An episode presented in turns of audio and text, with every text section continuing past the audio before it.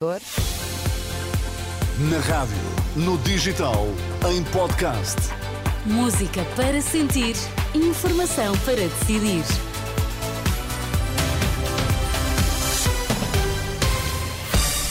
Notícias das quatro com o Miguel Coelho. Boa tarde, Miguel. Olá, Sónia, boa tarde. Quais são os temas em destaque? Juiz anuncia a todo momento as medidas de coação aos detidos da Madeira. 2023 foi ano de recordes no turismo em Portugal. Informação para decidir na Renascença com Miguel Coelho.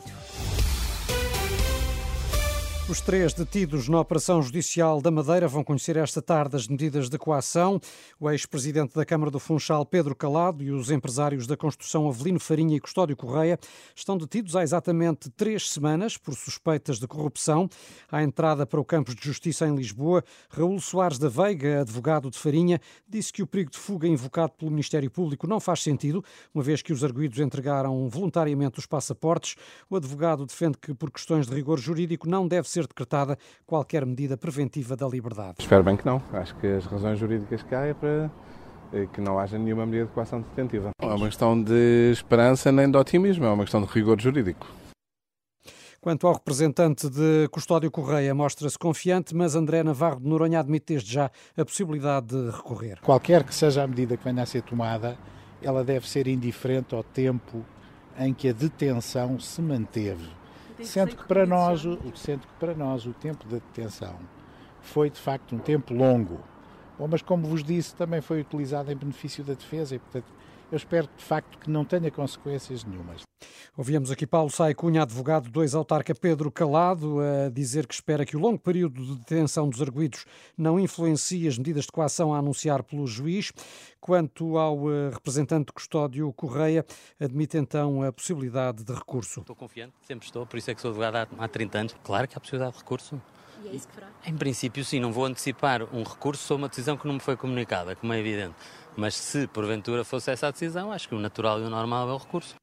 Aguarda-se então a divulgação das medidas de coação dos três detidos da Madeira. Foi cancelada a reunião eh, prevista para esta tarde entre o Ministério da Administração Interna e os sindicatos da PSP e as associações da GNR. O objetivo do encontro seria discutir o regime dos serviços remunerados das forças de segurança. No entanto, os sindicatos recusaram estar presentes, alegando que se trataria de um encontro de fachada, numa altura em que o governo recusa corresponder às reivindicações de um subsídio semelhante ao da Polícia Judiciária.